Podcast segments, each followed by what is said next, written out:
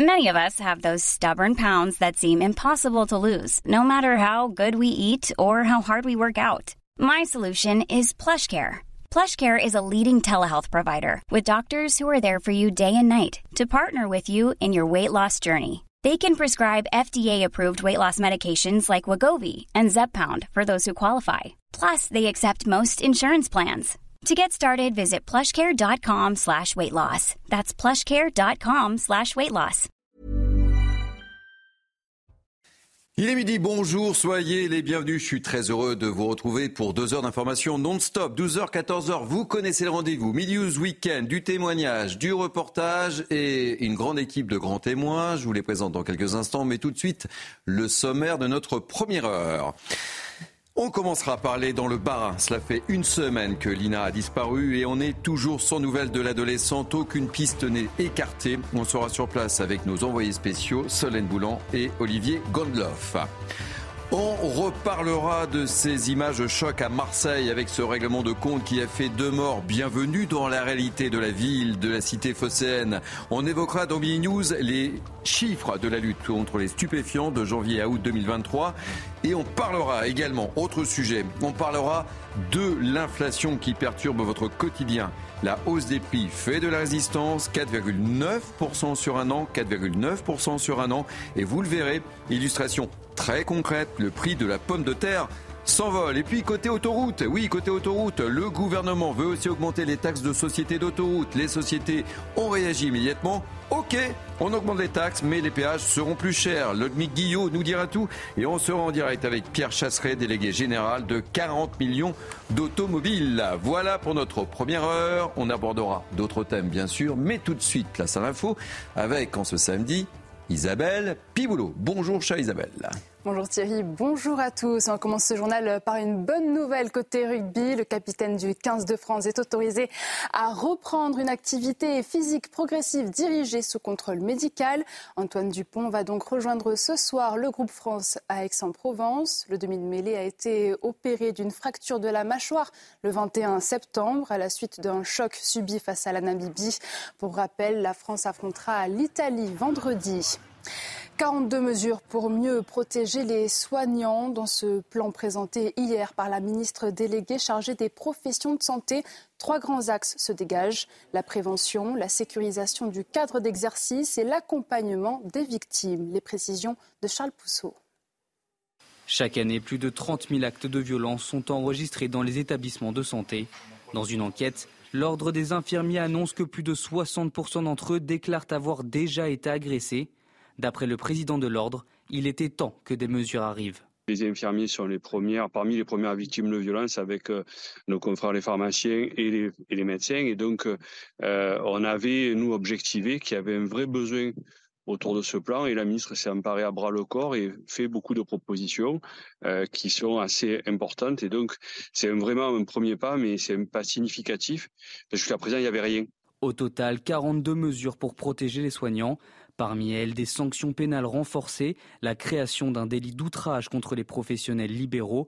Le gouvernement veut améliorer l'accompagnement des victimes en systématisant la prise de plainte dans les établissements ou en cabinet.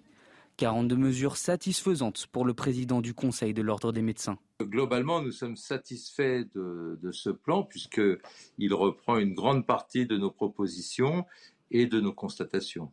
Mais je dois dire que ce plan on verra après avec la mise en route, est assez complet. Les soignants seront aussi préparés à la gestion de l'agression afin de prévenir toute agressivité qui monte. Face au contexte économique, le stock des denrées des Restos du Cœur est particulièrement bas cette année. En Gironde, l'association a lancé une collecte afin de réunir un maximum de produits pour tenir jusqu'à la prochaine campagne nationale de mars. Reportage à Mérignac de Jérôme Rampenou. Ce vendredi, c'est jour de distribution dans ce centre d'accueil des Restos du Cœur. La campagne d'hiver n'a pas encore commencé, que les stocks sont déjà très bas. On le voit très très bien par rapport à ce qu'on faisait avant. Il y avait beaucoup, de, beaucoup moins.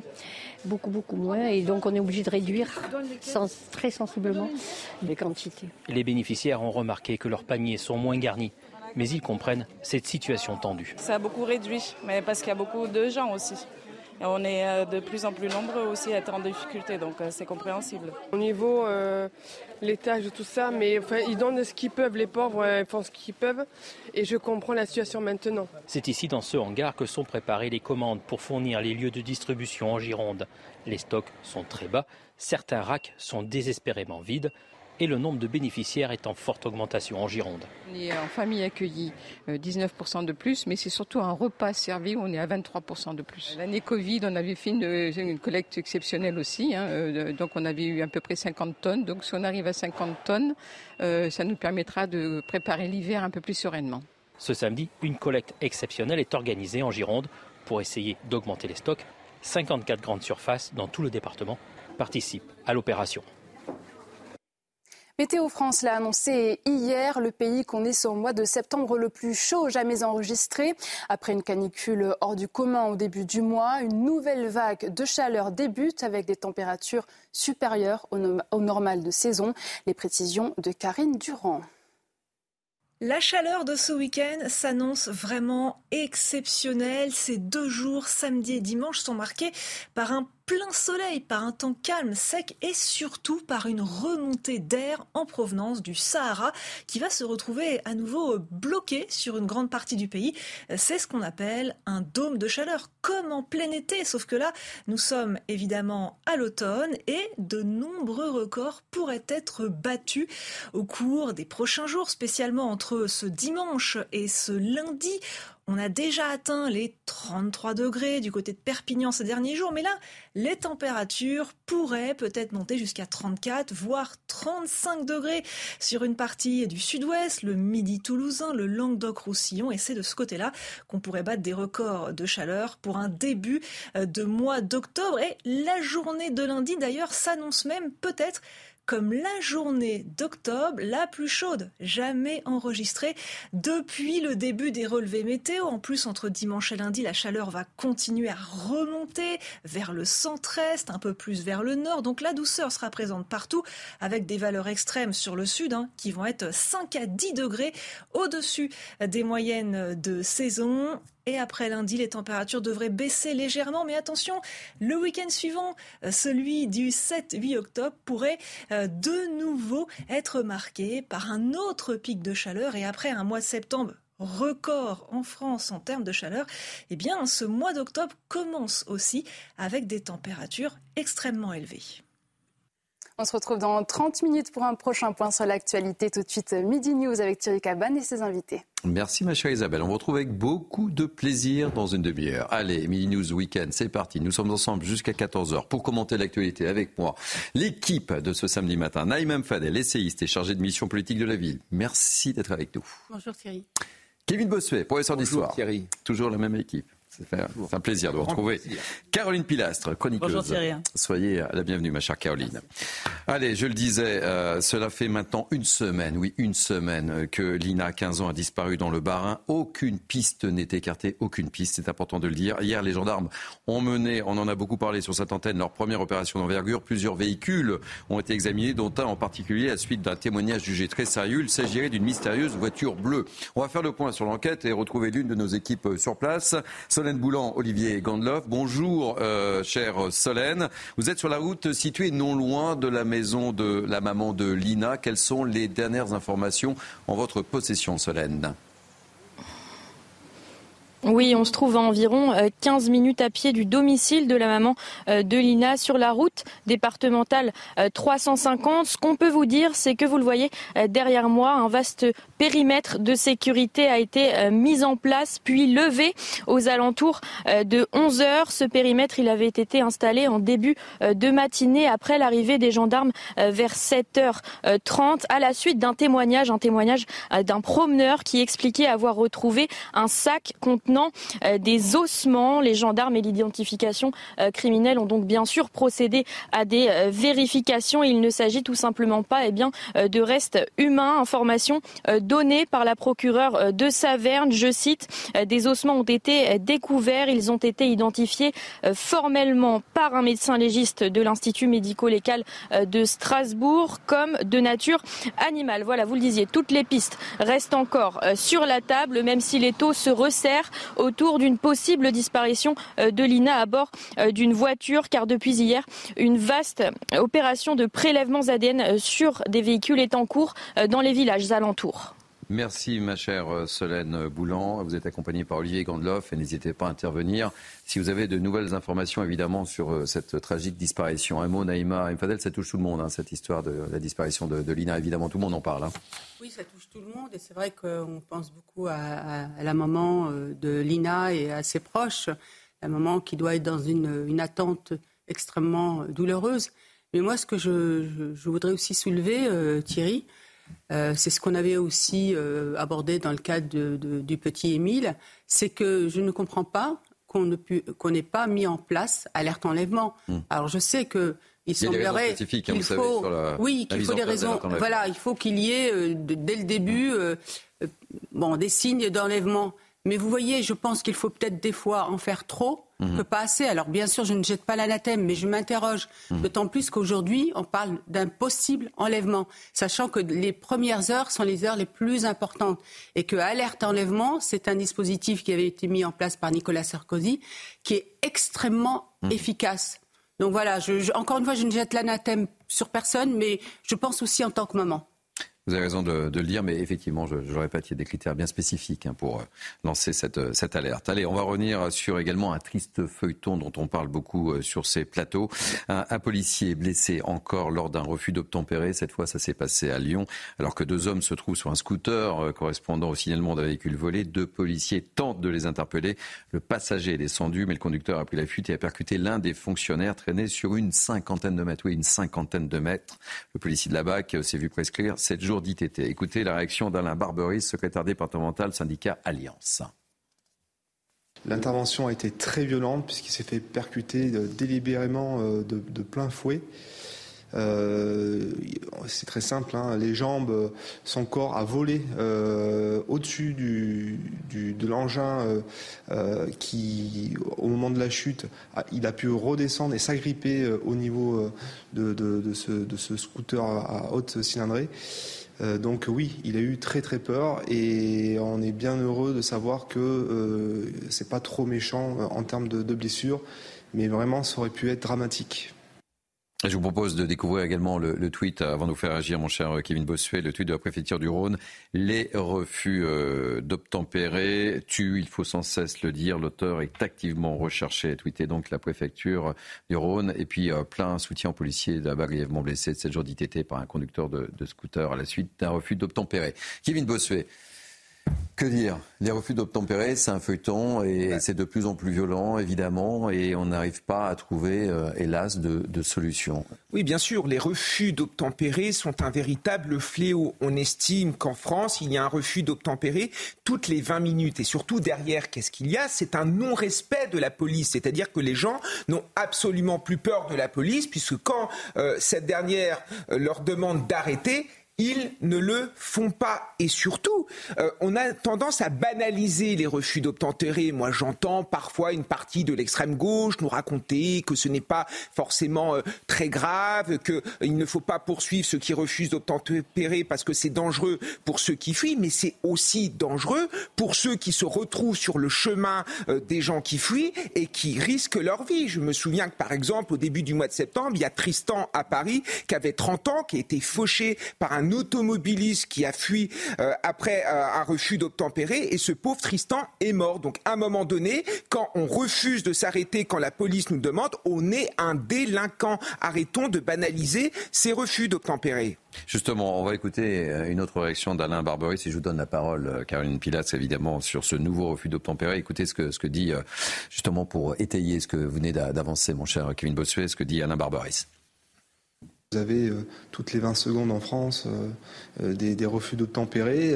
pourquoi? Parce que ces individus, ces fous de la route, n'ont peur de rien. Ils n'ont plus peur de, l'autorité. Ils n'ont plus peur de finalement de soit de prendre des risques pour leur vie ou celle d'autrui. Et puis c'est surtout, je pense, ce sentiment d'impunité qu'ils ont puisqu'ils savent qu'ils risquent pas grand-chose. Oui, c'est un petit peu un trompé, c'est pas. Euh, pas grave, hein. c'est voilà, erreur, c'est pas 20 secondes, c'est déjà énorme. Voilà, 20 minutes. C'est 20 minutes, évidemment. Caroline Pilastre. Mais euh, effectivement, en fait, euh, c'est un manque de peur, de crainte de la part de ces individus. Moi, je suis toujours étonnée hein, lorsqu'on arrive à les arrêter par rapport à leur justification, leur prétexte. Quand on n'a rien à se reprocher, on s'arrête. C'est évident. Pardon, il y a souvent des histoires de drogue, il y a souvent des histoires d'alcoolémie au volant, il y a souvent des histoires qui ne sont pas très catholiques, si je puis dire. Donc, il faut arrêter, en fait, une, une fois de plus, d'essayer de minimiser. Mais je tiens quand même à apporter de la nuance, Kevin. C'est pas une majorité des Français qui banalisent ce qui se passe. C'est une minorité, hein, toujours dans le sens électoral. Sans doute que ça les arrange, évidemment, pour flatter un électorat. Mais personne n'est dupe. Les gens ont de l'empathie. Hein. Mmh. Personne ne souhaite qu'un policier, évidemment, soit gravement euh, atteint, soit gravement blessé ou voire mort. Mais il y a des dommages collatéraux, tu le rappelais également. Lorsqu'on est piéton, évidemment, on peut se trouver au mauvais endroit au mauvais moment et subir ce genre d'acte. Il faut que la justice soit extrêmement ferme par rapport à ces peines. Oui, mais j'ai l'impression qu'on en parle sans arrêt. C'est un jour les... Je, voilà, je, en fait, je ne sais même plus, en tant que journaliste, quoi dire. parce qu'effectivement, on est totalement impuissant avec des scènes de, de, plus en plus violentes et, euh, et on n'arrive pas à trouver de solution, en fait. Ce qu'a dit Kevin, je le rejoins, c'est qu'en fait, on a banalisé le, le, le fait qu'il y ait des refus d'obtempérer. C'est quelque chose qui, aujourd'hui, égrène euh, nos journées. Et c'est ça qui est grave. Et ce qu'on peut se poser comme question aussi, c'est qu'est-ce qu'il fait que des gens ne respectent pas l'autorité de l'état de droit que représentent les policiers.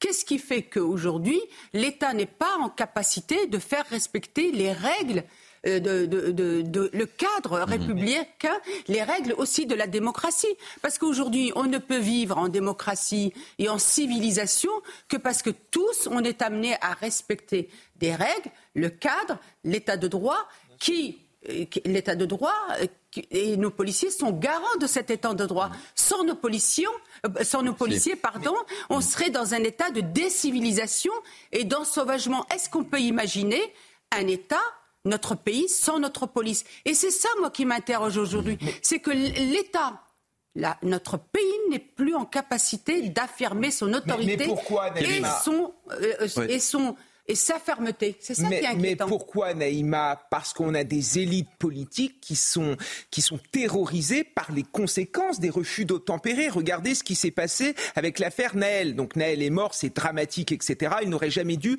perdre la vie. Mais dès qu'on mettait en avant le fait que Naël aurait dû s'arrêter parce que la police lui a demandé de s'arrêter, tout de suite on était dans le camp des fascistes, on était dans le camp des racistes. Et regardez ce qui s'en est suivi. Des émeutes. La vérité, c'est qu'on a affaire à un État qui ne gère plus rien sur certains territoires et qui préfèrent se coucher plutôt que de faire respecter l'ordre républicain. Après, si je puis dire, hein, je Très rapidement, c'est aussi une question d'éducation et de nature humaine. on ne peut pas tout reprocher à l'État et aux politiques, quelles que soient les oppositions. Pardonnez-moi, mais vous avez des gens qui se conduisent très bien et d'autres qui se conduisent mal. Et une fois de plus, c'est pas une question d'origine ou de religion. Donc c'est mais on parle pas des origines et des, religions non, non, là. Pas, non, mais ce que je suis en train de dire, ça ils n'écoutent pas. Vous croyez que ces personnes ont envie d'écouter un camp plus qu'un autre Mais les peines sont là pour ça chère Caroline, les peines sont là. La justice, est là pour rappeler aux contrevenants qu'ils doivent rendre compte à la société. Oui, mais la justice, pas forcément le politique en tant que tel. Mais si, la politique, elle est là pour euh, mettre en place. On parle de violence, si vous le voulez bien, parce qu'on a, on a beaucoup de sujets, encore une fois, dans Mini News euh, Weekend, et on va encore reparler de Marseille. On en a beaucoup parlé sur ce plateau hier avec vous, Naïma Mfadel, avec ces images choquantes dont tout le monde parle, évidemment. Euh, et ces images, on vous les a montrées hier dans, dans Mini News Weekend, avec ce règlement de compte, je le rappelle, qui a fait deux morts règlement de compte, qui a été filmé par une caméra de vidéosurveillance. C'est maintenant la question qu'on peut se poser aujourd'hui. Mais qu'est-ce qu'on fait Qu'est-ce qu'on fait Faut-il envoyer l'armée pour lutter contre les trafiquants de drogue Regardez ce sondage, on va vous le diffuser. La réponse est oui, oui à 67%. Voilà. Euh, maintenant, je propose d'écouter la réaction de Philippe de Villiers, euh, qui, vous savez, euh, était l'invité de, de, CNews comme tous les vendredis. Écoutez ce qu'il dit justement pour lutter contre la drogue. Écoutez bien on a peur de passer à la phase suivante, c'est-à-dire de passer de la police à l'armée. En fait, les policiers, euh, quand on les consulte, ça m'arrive, ils disent, ce sont des gens remarquables, remarquables. Les gens qui s'occupent du trafic de la drogue, ils sont pointus. Mmh. Euh, vous vous souvenez du film Bac Nord? Bon. Euh, ils sont dépassés là, ils peuvent pas. Là, c'est plus, c'est plus de, l'ordre de la police, c'est l'armée.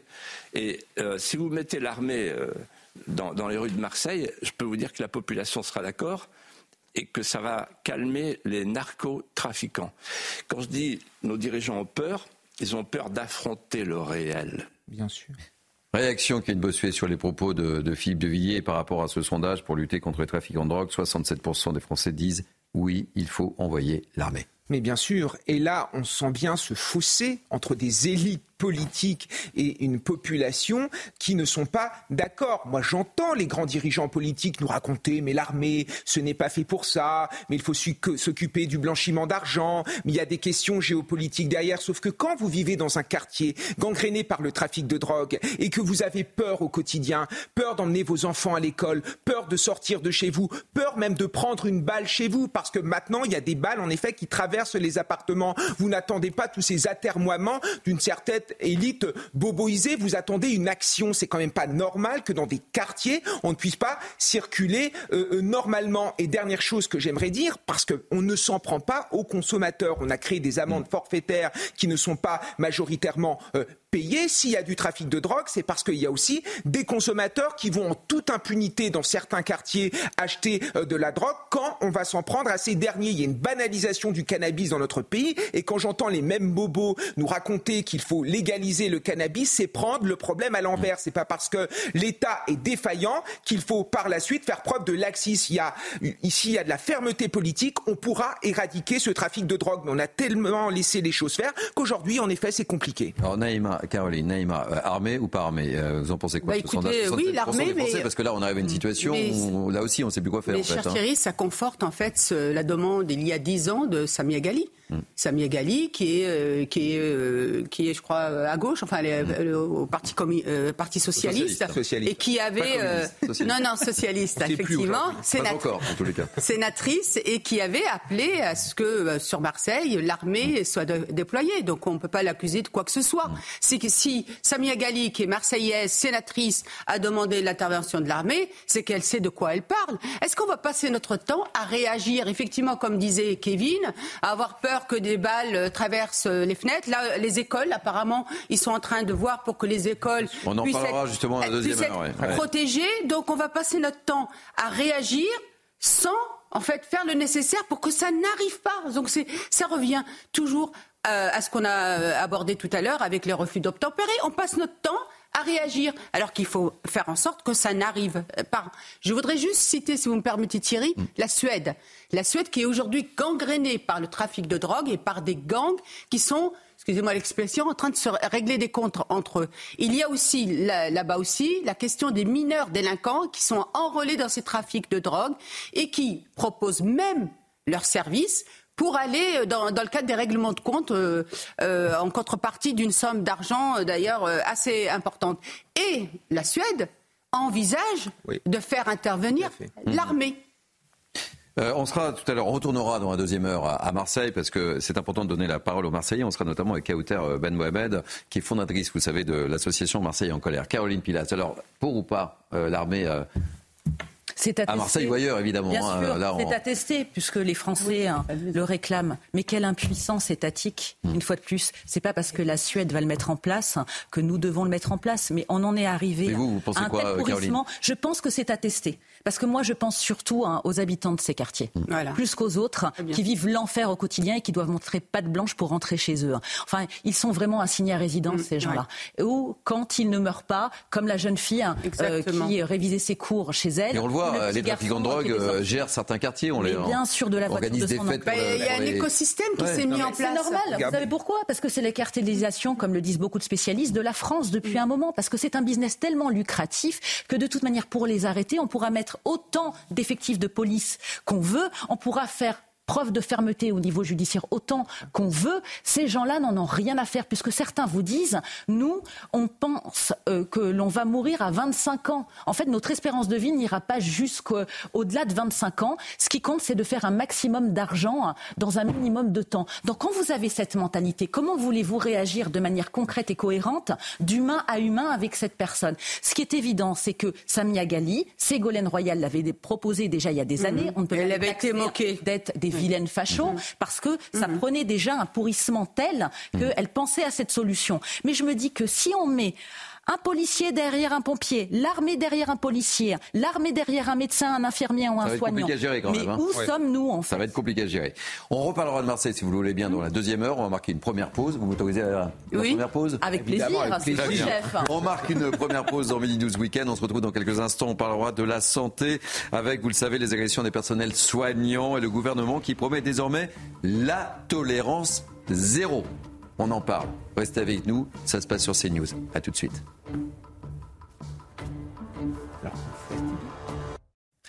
Merci de nous accueillir. Nous sommes samedi, il est 12h30, c'est Mini News Weekend. Nous sommes ensemble jusqu'à 14h tout de suite. Un rappel des titres avec Isabelle Piboulot. Rebonjour Isabelle. Bonjour Thierry, bonjour à tous. 21 cardinaux créés par le pape François, issus de quatre continents. Ils sont diplomates, proches conseillers ou encore hommes de terrain. 18 d'entre eux, ceux qui sont âgés de moins de 80 ans, seront appelés en temps voulu à élire le successeur du souverain pontife. À l'occasion de ce 9e consistoire, une cérémonie solennelle a eu lieu ce matin sur la place Saint-Pierre. Des nouvelles rassurantes de Pierre Arditi. J'aurai toute la mort pour ralentir, a confié le comédien aux. Pierre Arditi a été victime d'un malaise vagal mercredi soir sur scène. Sa pièce a donc été interrompue. Mon esprit s'est embrouillé. Petit à petit, j'ai commencé à bégayer et hop, je suis parti, a-t-il déclaré. Après des examens, le comédien de 78 ans a quitté l'hôpital et a regagné son domicile où il doit rester au repos pendant une semaine. Enfin, aux États-Unis, New York est sous les eaux. Des pluies torrentielles se sont abattues hier sur la ville. Routes inondées, trains de banlieue supprimés, chaos dans le métro. L'aéroport de la Guardia a annoncé fermer tous les accès à son terminal A. Les autorités locales ont déclaré l'état d'urgence. Voilà pour le point sur l'actualité. C'est à vous Thierry. Merci Isabelle. À tout à l'heure dans 30 minutes. Le rendez-vous est pris. Allez, avec moi pour commenter euh, l'actualité en ce samedi matin. Toujours Naïm Fadel, Caroline Pilas Kevin Bossuet. On va parler santé, si vous le voulez bien, avec euh, ce fléau dans nos hôpitaux et dans les cabinets médicaux. Vous le savez, on en a beaucoup parlé euh, sur CNews. Je veux parler des agressions des personnels soignants. Le gouvernement promet désormais la tolérance zéro. Oui, la tolérance zéro. Et il a dévoilé hier un plan pour mieux les protéger. On voit tout ça avec Charles Pousseau et on sera en direct avec Thierry Amourou, porte-parole du syndicat national des professionnels infirmiers. On lui posera la question, est-ce que ça, ça va dans le bon sens? Mais tout d'abord, le reportage. Chaque année, plus de 30 000 actes de violence sont enregistrés dans les établissements de santé. Dans une enquête, l'Ordre des infirmiers annonce que plus de 60% d'entre eux déclarent avoir déjà été agressés. D'après le président de l'Ordre, il était temps que des mesures arrivent. Les infirmiers sont les premières, parmi les premières victimes de violence avec euh, nos confrères les pharmaciens et les, et les médecins. Et donc, euh, on avait, nous, objectivé qu'il y avait un vrai besoin autour de ce plan et la ministre s'est emparée à bras le corps et fait beaucoup de propositions euh, qui sont assez importantes et donc c'est vraiment un premier pas mais c'est un pas significatif jusqu'à présent il n'y avait rien. Au total, 42 mesures pour protéger les soignants. Parmi elles, des sanctions pénales renforcées, la création d'un délit d'outrage contre les professionnels libéraux. Le gouvernement veut améliorer l'accompagnement des victimes en systématisant la prise de plainte dans les établissements ou en cabinet. 42 mesures satisfaisantes pour le président du Conseil de l'Ordre des médecins. Globalement, nous sommes satisfaits de, de ce plan puisqu'il reprend une grande partie de nos propositions et de nos constatations. Mais je dois dire que ce plan, on verra après avec la mise en route, est assez complet. Les soignants seront aussi préparés à la gestion de l'agression afin de prévenir toute agressivité qui monte. Bonjour Thierry Amourou, soyez le bienvenu, ravi de vous accueillir dans News Weekend. Je rappelle que vous êtes porte-parole du syndicat national des euh, professionnels infirmiers. Alors, est-ce que ça va dans le bon sens? On a vu dans le reportage des professionnels de la santé qui se réjouissent. Il était urgent, urgent d'agir, Thierry? Oui, ça va dans le, bon sens parce qu'effectivement, euh, le, nombre d'agressions augmente et surtout le degré de violence. C'est-à-dire qu'on est passé des, insultes aux, actes et euh, c'est très difficile. Il y a 35 infirmières chaque jour qui sont agressées dans les établissements de, santé. Alors, ça n'arrive pas par hasard. Par exemple, aux urgences, c'est lié au, fait que dans un bassin de population, là où vous aviez trois petits services d'urgence, on en a fermé deux, qui concentre tous les problèmes sur un gros, le seul gros service d'urgence qui, qui, reste, où vous avez des gens qui vont attendre, euh, s'ils ne sont pas en, en, en urgence vitale, euh, des heures avec une tension qui, qui monte parce que euh, euh, ils ont mal, ils sont inquiets et voient sans arrêt euh, des nouvelles personnes arriver et passer devant elles parce que leur état le justifie euh, médicalement. Mais ça, ne fait qu'aggraver la, tension. Et, nous, ce que l'on attend plutôt que des, effets euh, d'annonce et L'important, c'est pas de transformer les urgences en blocos, c'est de mieux gérer les flux des patients en créant des, des salles d'attente euh, différenciées entre les vraies urgences et euh, les personnes qui n'ont pas pu trouver de réponse en médecine de ville et qui viennent à l'hôpital pour une, consultation et qui, eux, vont attendre euh, des heures. Euh, donc ce serait déjà une mesure simple, mettre des téléviseurs pour leur, occuper l'esprit, des indicateurs de temps d'attente qui permettent de fixer un cadre, ça c'est important. Dans je, vous, je vous garde avec nous, Karim Rouge. Je retiens l'idée de mettre des téléviseurs et de diffuser, entre autres, pourquoi pas ces news, évidemment, durant les ah. salles d'attente. C'était sûr, bonne idée. oui, bah, vous me tournez la perche, Thierry Moreau. Euh, je, vous garde, je vous garde avec nous. Réaction, c'est quand même dingue en 2023 ouais. qu'on soit euh, obligé de prendre ce type de, de mesures, c'est quand même bien le reflet d'une société qui ne tourne pas rond, quoi. Ah, mais c'est une société qui tourne pas rond, et moi je me mets à la place de ces soignants qui au départ ont une véritable vocation, qui viennent sur leur lieu de travail non pas pour se faire agresser, mais pour soigner. Alors après, euh, j'entendais votre interlocuteur intervenir, évidemment qu'il y a un manque de moyens au sein des hôpitaux, mais ce n'est pas une raison. Moi je suis allé il y a deux ans à l'hôpital Bichat aux urgences, j'ai attendu des heures et des heures, et je n'ai agressé personne. Mmh. Donc il ne faut sûr pas. Oui, oui, c'est sûr. Bon, Donc je, il ne faut pas mettre.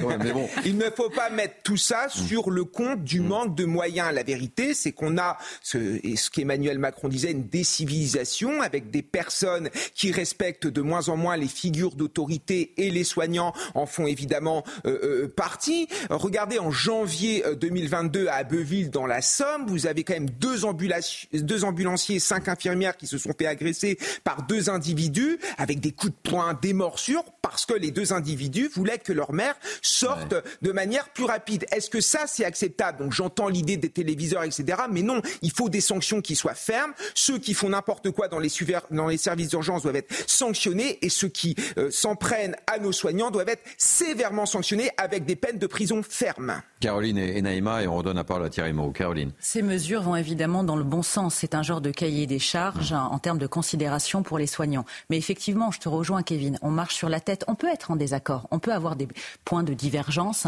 avec des soignants, le régalien ou d'autres personnes par extension, nous au quotidien, puisqu'on le ressent aussi dans notre vie. Depuis la sortie de la Covid, les gens ne supportent plus d'attendre. Il y a une frustration.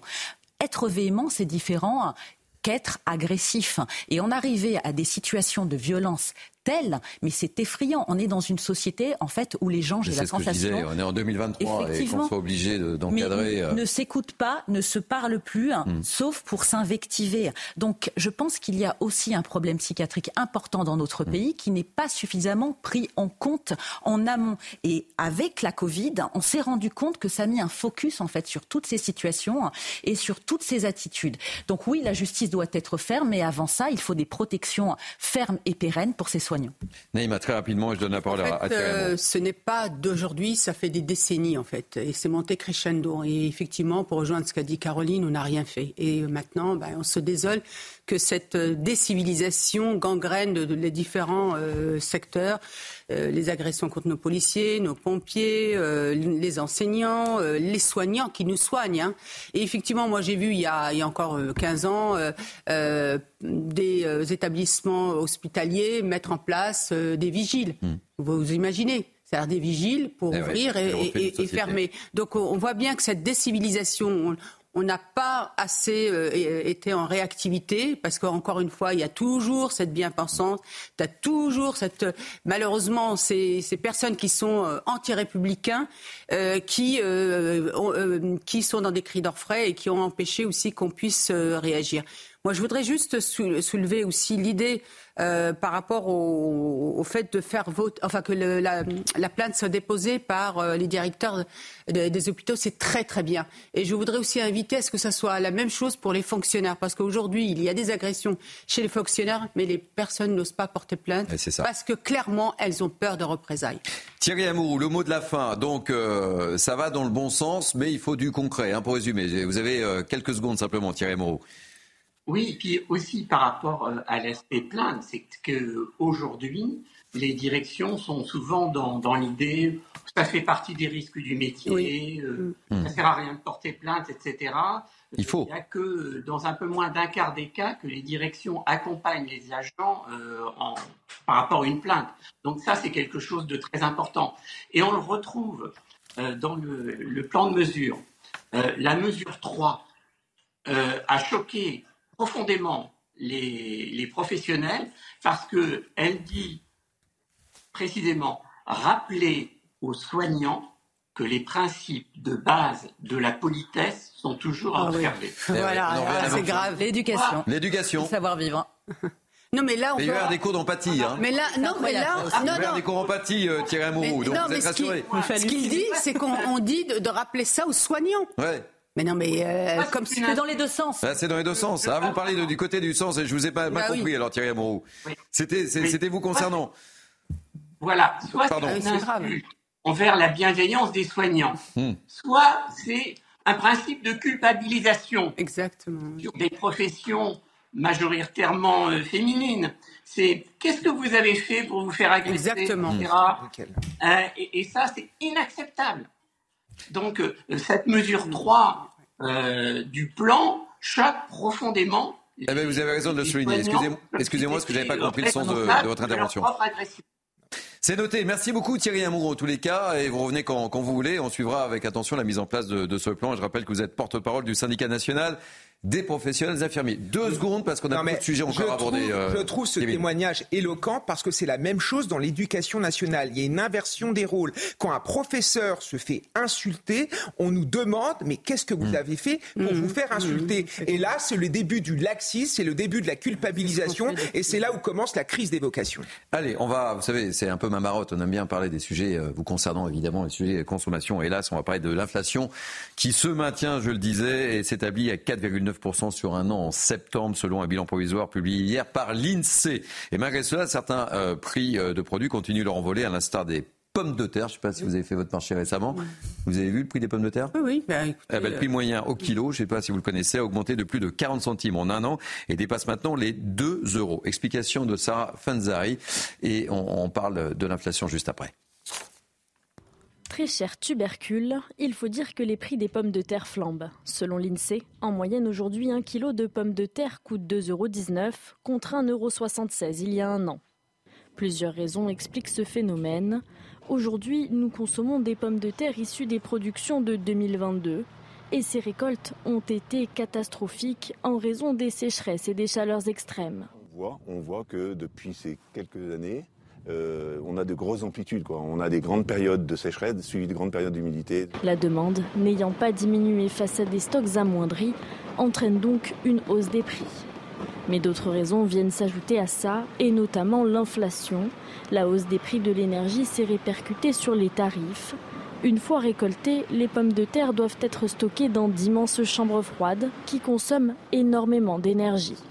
Face à toutes ces raisons, cet agriculteur dresse les enjeux pour les années à venir. Je pense que face à ça, euh, l'un des enjeux qui va être le nôtre, c'est comment, avec euh, euh, le lot qui nous sera, ce que j'appelle moi le partage de l'eau, ça va être vraiment, vraiment un gros challenge pour notre. il va falloir apprendre à produire toujours autant avec moins d'eau.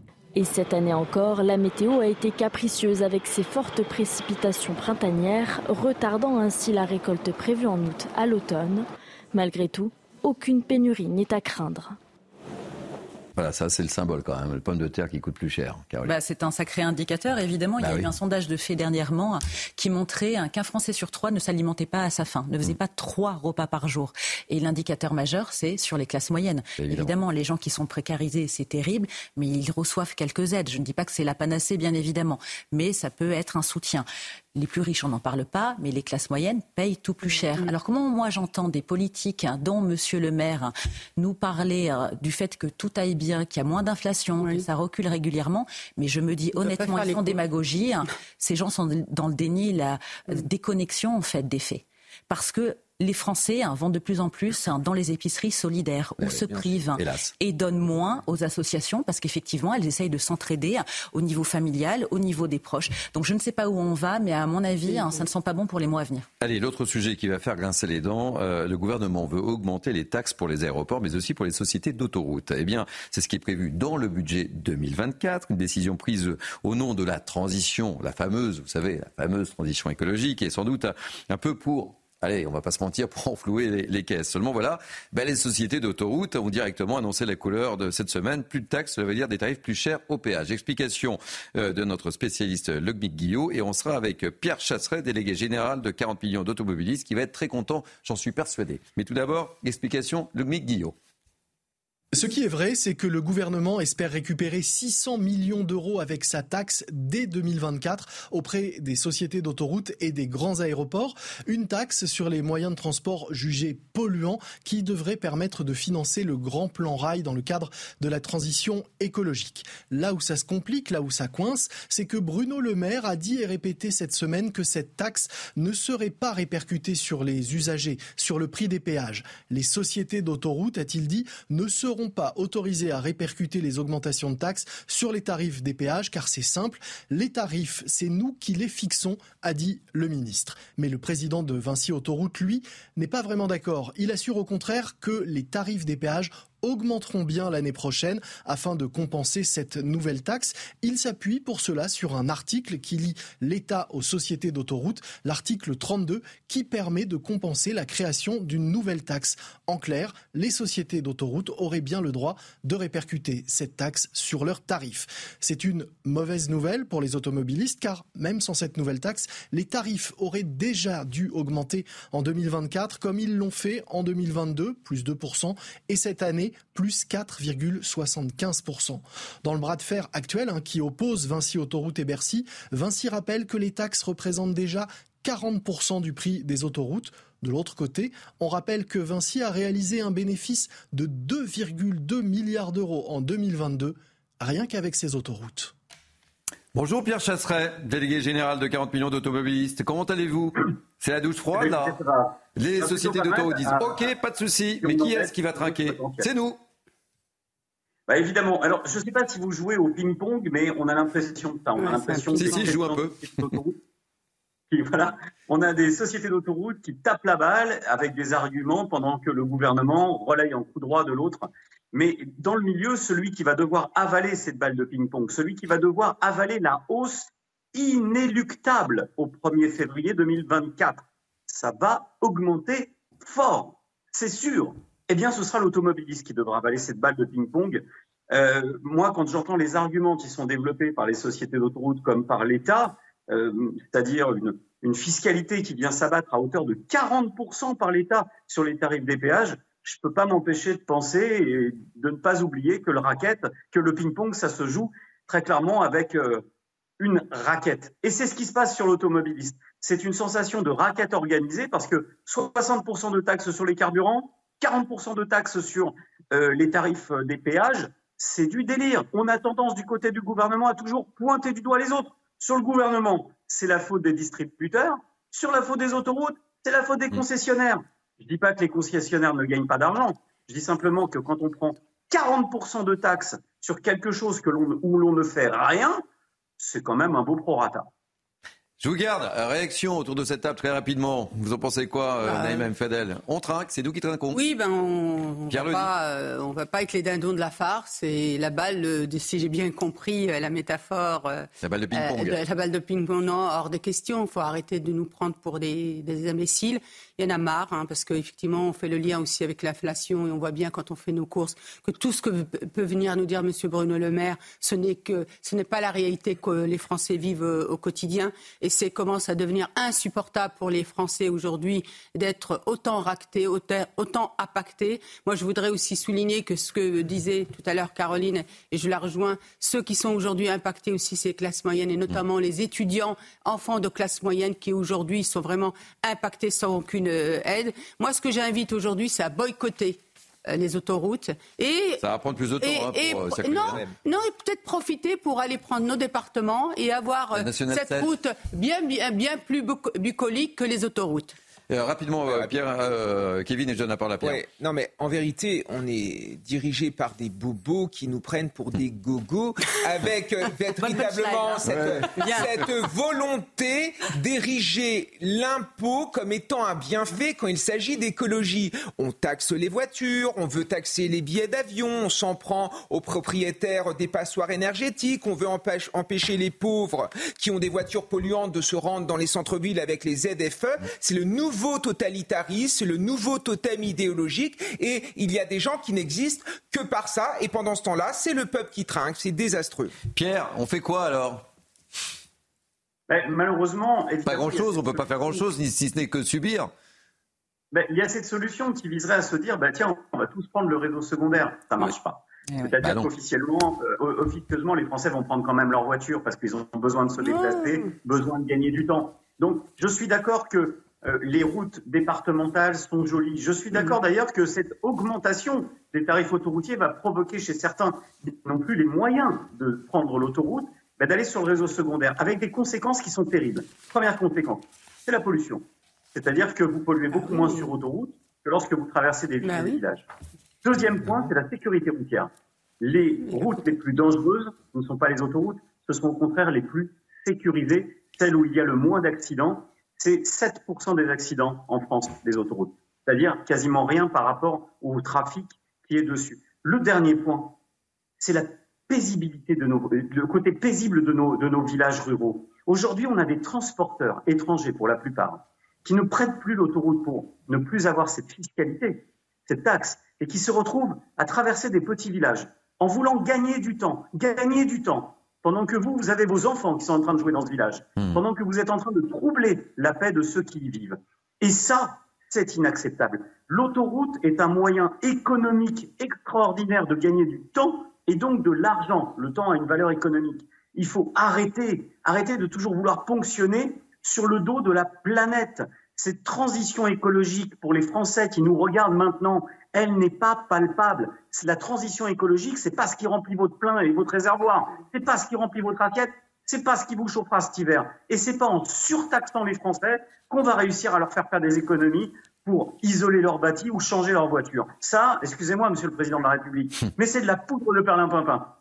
Merci euh, Pierre Chasseret, la poudre de perlimpinpin, et je garde l'image de la balle de ping-pong aussi. Je rappelle que vous êtes délégué général de 40 millions d'automobilistes. Deux mots parce que je dois rendre l'antenne, je suis très en retard, Naïma Mfadel. Souscrit par rapport à ce que vient de dire Pierre, mais on est aussi pris en otage, donc à un moment on, réfléchit aussi par principe à réagir. On ne peut pas être, euh, continuer à être les dindons de la farce. Eh bien, on ne sera pas d'un nom de la farce. Oui, les vaches En tous les cas, j'espère que vous ne serez pas sur Mini News Weekend. On marque une pause. C'est la fin de notre première heure. On se retrouve dans quelques instants. Évidemment, pour la deuxième heure, on prendra la direction de Marseille. On sera entre autres avec Kauter Ben Mohamed, présidente fondatrice de l'association Marseille en colère. On reviendra sur euh, ce dramatique règlement de compte à Marseille, avec ces images totalement lunaires. A tout de suite sur CNews.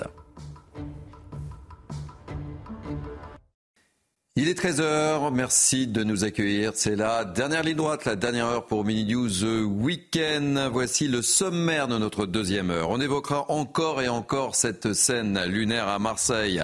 Ce règlement de compte filmé par une caméra de vidéosurveillance et qui choque tout le monde? Un règlement de compte qui a fait, je le rappelle, deux morts. Et maintenant, que fait-on? L'émotion est immense à Marseille, évidemment. C'est un sujet Mini News Weekend et nous serons à Marseille juste dans quelques minutes. On évoquera l'horreur également à Versailles ce midi. On reviendra sur cette agression d'une retraitée retrouvée nue et ligotée. C'était il y a dix jours. Elle avait été violée à son domicile par un homme en situation irrégulière. Nous sommes retournés à Versailles. Là aussi, l'émotion de l'entourage est immense. Vous verrez le reportage édifiant. Euh, dans Midi News Weekend, on sera également avec notre spécialiste des questions internationales. Comment ne pas évoquer encore la situation du Haut-Karabakh? Les réfugiés continuent d'affluer en Arménie. Plus de 100 000 personnes ont quitté le territoire. En parle évidemment dans Mini News Weekend. Voilà pour cette deuxième partie. Tout de suite, un point info avec Isabelle Piboulot. Rebonjour, ma chère Isabelle. Bonjour Thierry, bonjour à tous. Une semaine après sa disparition dans le Bas-Rhin, Lina, 15 ans, reste introuvable. Aujourd'hui, dans la matinée, un périmètre de sécurité a été établi le long d'une route départementale avant d'être levé. On retrouve nos envoyés spéciaux Solène Boulan et Olivier Gangloff en direct de la commune de Plaine, à proximité du domicile de Fanny, la mère de Lina. Solène, bonjour. Qu'est-ce qu'ont donné les investigations de ce matin? Bonjour, écoutez, vous l'avez dit, on se trouve à environ 15 minutes à pied du domicile de la mère de Lina sur la départementale 350. Ce qu'on peut vous dire, c'est que ce matin, un périmètre de sécurité a été mis en place, puis il a été levé aux alentours de 11 heures. Ce périmètre, il avait été installé un petit peu plus tôt dans la matinée, vers 7h30 après l'arrivée des gendarmes. Cela faisait suite à un témoignage d'un promeneur qui affirmait avoir trouvé un sac contenant des ossements. Les gendarmes et l'identification criminelle ont bien sûr procédé à des vérifications et il ne s'agit pas de restes humains. C'est une information qui a été donnée par la procureure de Saverne il y a quelques heures. Je cite, des ossements ont été découverts, ils ont été identifiés formellement par un médecin légiste de l'Institut médico-légal de Strasbourg comme de nature animale. Voilà, toutes les pistes restent encore sur la table, même si les taux se resserrent autour d'une possible disparition à bord d'une voiture, car depuis hier, une vaste opération de prélèvements ADN sur des véhicules est en cours dans les alentours. Une affaire que nous suivrons de près tout au long de la journée sur CNews. Merci Solène Boulan, merci à Olivier Gangloff qui vous accompagne. Cette agression à Versailles à présent dans la nuit du 19 au 20 septembre, une sexagénaire a été ligotée, rouée de coups et violée chez elle. Son calvaire a pris fin à l'aube après le départ de l'intrus. La victime s'est ensuite réfugiée chez une voisine. Sacha Robin, Clotilde Paillet et Sandra Tchombo vous racontent. C'est ici que la victime âgée de 67 ans a vécu l'horreur absolue. Un calvaire qui s'est achevé à l'aube lorsque son agresseur est enfin parti de chez elle. C'est le lendemain qu'Erwan apprend ce qu'il s'est passé dans la nuit, à quelques mètres de son appartement. C'est mon, mon, voisin qui habite juste à côté de la dame qui nous a interpellés pour nous dire que la police voulait nous parler.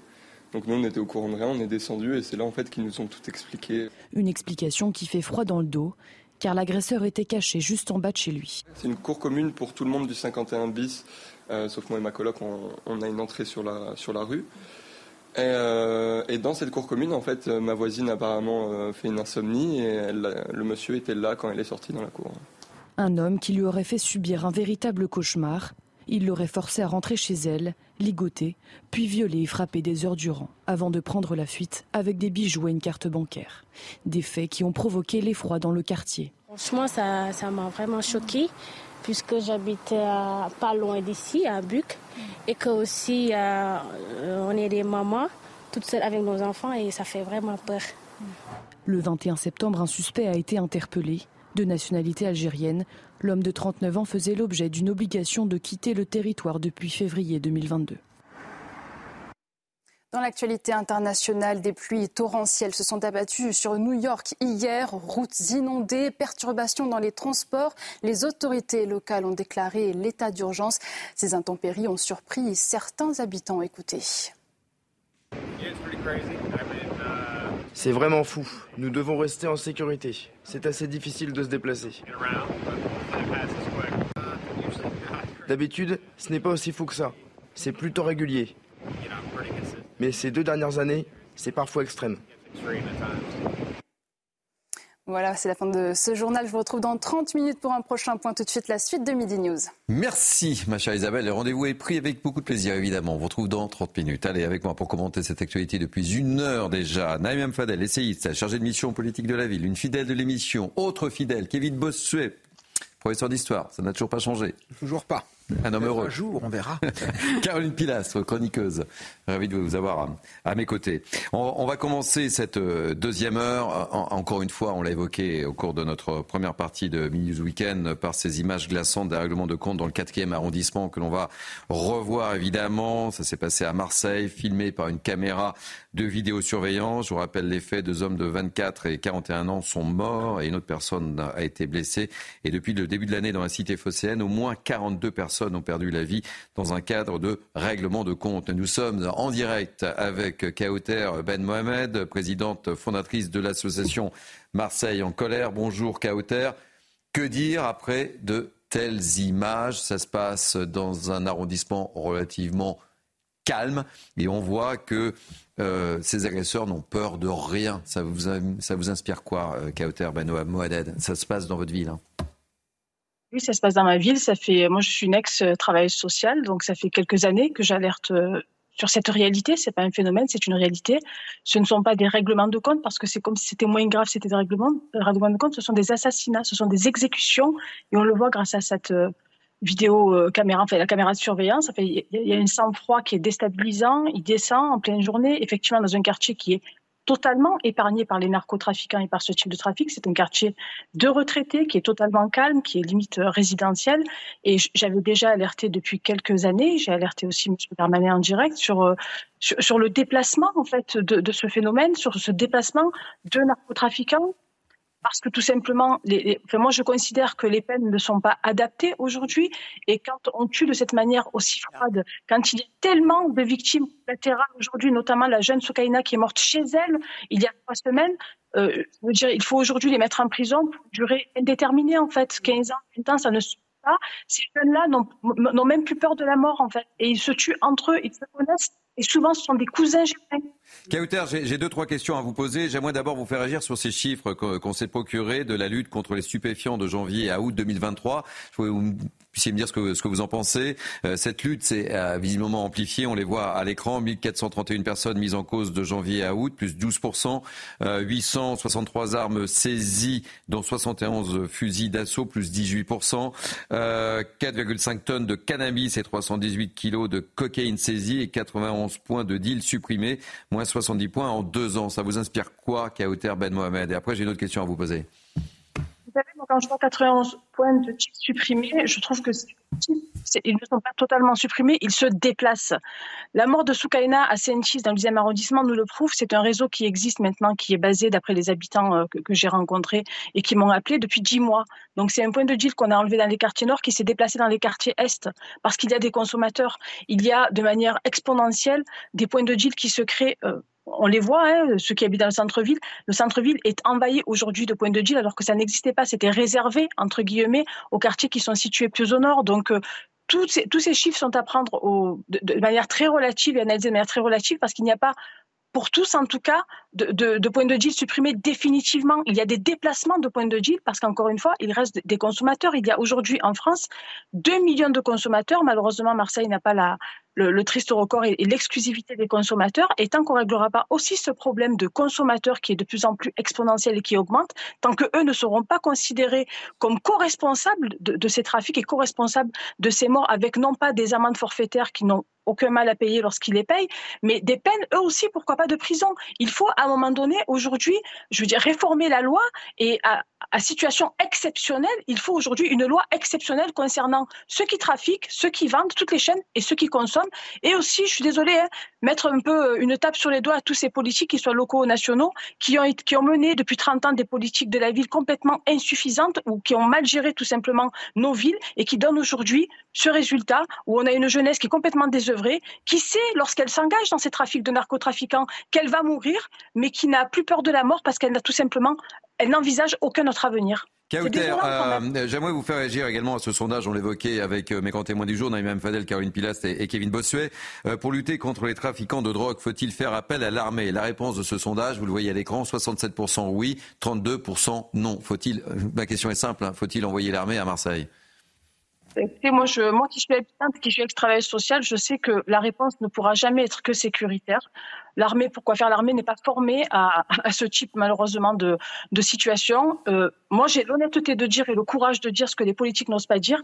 Il y, a quelques, il y en a quelques-uns, il y a une génération qu'on ne pourra pas sauver. Oui, mais on fait quoi, Kauter? On fait quoi concrètement? On voit bien il ne se passe rien. Il y a eu des moyens. On ne peut pas dire qu'il n'y a pas eu de moyens euh, de mise en place et, d'organiser à Marseille. Et, au final, on assiste à des scènes de plus en plus violentes. Et la scène et cette séquence qu'on a montrée, c'est pas pas un film. Hein, c'est la réalité. C'est la vraie réalité. C'est ce qui se passe à Marseille, dans le quatrième arrondissement de Marseille. Je, le sais, Monsieur Cabane, parce que c'est les rues que je fréquente, c'est les rues dans lesquelles je marche tous les jours. Mon fils, moi, ma famille, mes amis. Je connais malheureusement certaines de, ces victimes ou les familles ou les proches de ces victimes. Il faut aller leur présenter les condoléances, il faut les accompagner. Donc, vous avez, excusez-moi, rien à m'apprendre sur ce phénomène. Sauf que moi, je vous repose la question qu'est-ce que va faire l'armée en fait au milieu de populations civiles? Vous croyez quoi? C'est un, un, un trafic qui est international. Donc déjà, si on arrivait à limiter l'importation de ces drogues, si on arrivait à contrôler, excusez-moi, d'où viennent toutes ces armes en fait? Moi, quand je prends l'avion, ou vous, quand vous prenez l'avion, quand on a un flacon de, de, de, de, parfum qui est un peu trop, euh, qui, qui, qui, dépasse les 10 millilitres ou les 20 millilitres, on est saisi. D'où viennent toutes ces armes? D'où vient toute cette drogue? Comment elle est distribuée? Je vais à un moment donné, il y a quand même des complicités euh, quelque part parce que c'est pas comme si, euh, voyons, on trouvait ça dans un supermarché. Ça, c'est la première chose, monsieur. Et je vous le dis, je vous l'ai dit, j'en ai parlé avec les habitants de Saint-Is qui m'ont dit non, mais il faut arrêter ces gens-là. La réalité, c'est qu'on est tellement dans une misère à tellement de niveaux et à commencer par une misère intellectuelle qu'à la seconde où vous rentrez ces petites mains en prison, à la seconde où elles vont être arrêtées par les gendarmes, par l'armée, par la CRS 8, mhm. trois minutes après, il va y avoir des personnes qui vont. La raison. C'est ça la réalité. Euh, réaction, je vous garde quelques instants encore, euh, Kauter. Réaction Naïma Fadel sur euh, l'échange que je viens d'avoir avec euh, Kauter bah, Ben Mohamed. Je, rejoins ce que vient de dire euh, Ben Mohamed, c'est-à-dire qu'il y a le laxisme aussi de la justice, effectivement. On n'en s'en sort pas si des trafiquants ou, ou, des petites mains sont arrêtés et puis qu'ils ne sont pas poursuivis et qu'il n'y ait pas de peine dissuasive. C'est le drame de notre pays. C'est ça.